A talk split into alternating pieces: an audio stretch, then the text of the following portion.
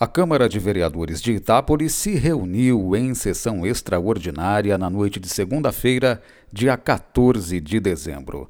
Mais de 20 matérias integraram a ordem do dia, com destaque para a rejeição do projeto de lei do Executivo, que pretendia aumentar em 11,98% as tarifas de água e esgoto e demais serviços prestados pelo SAAI.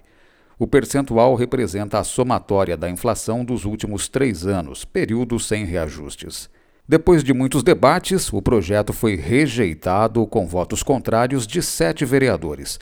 O único favorável foi Alex Avance.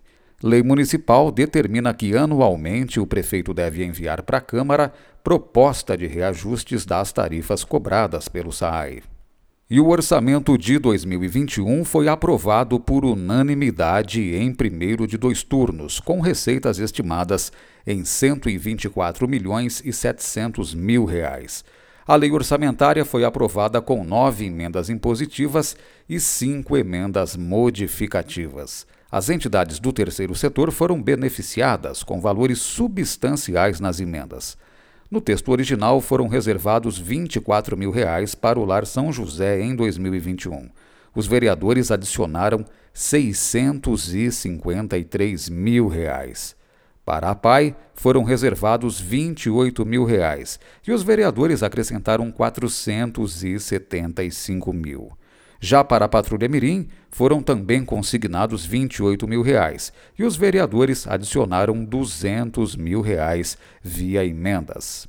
E os parlamentares também aprovaram projetos do Executivo que dispõem sobre possibilidade de regularização até o final de 2022 de imóveis em desacordo com as leis urbanísticas, desde que construídos até o final de 2016. E aprovaram ainda projeto que autoriza recebimento pela Prefeitura da área do Distrito de Nova América, onde está o campo do América Futebol Clube. A Prefeitura deve cuidar do local e dar prioridade de uso ao time de futebol. Dois projetos do Legislativo foram também aprovados. O primeiro deles, de autoria dos vereadores Edmércia Micheletti e Ricardo Negrão, autoriza o pagamento de impostos municipais com cartões de crédito e débito, sendo que na modalidade crédito pode haver parcelamento. O segundo, de autoria exclusiva de Edmércia Micheletti, concede 10% de desconto para pagamento à vista do IPTU de 2021. E a sessão de votação do segundo turno do orçamento de 2021 ainda não foi agendada, mas deve acontecer nesta semana.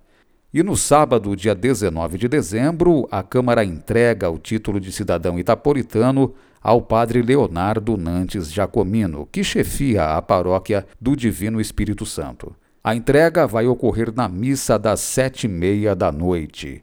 A proponente da homenagem é a vereadora Miriana Amato.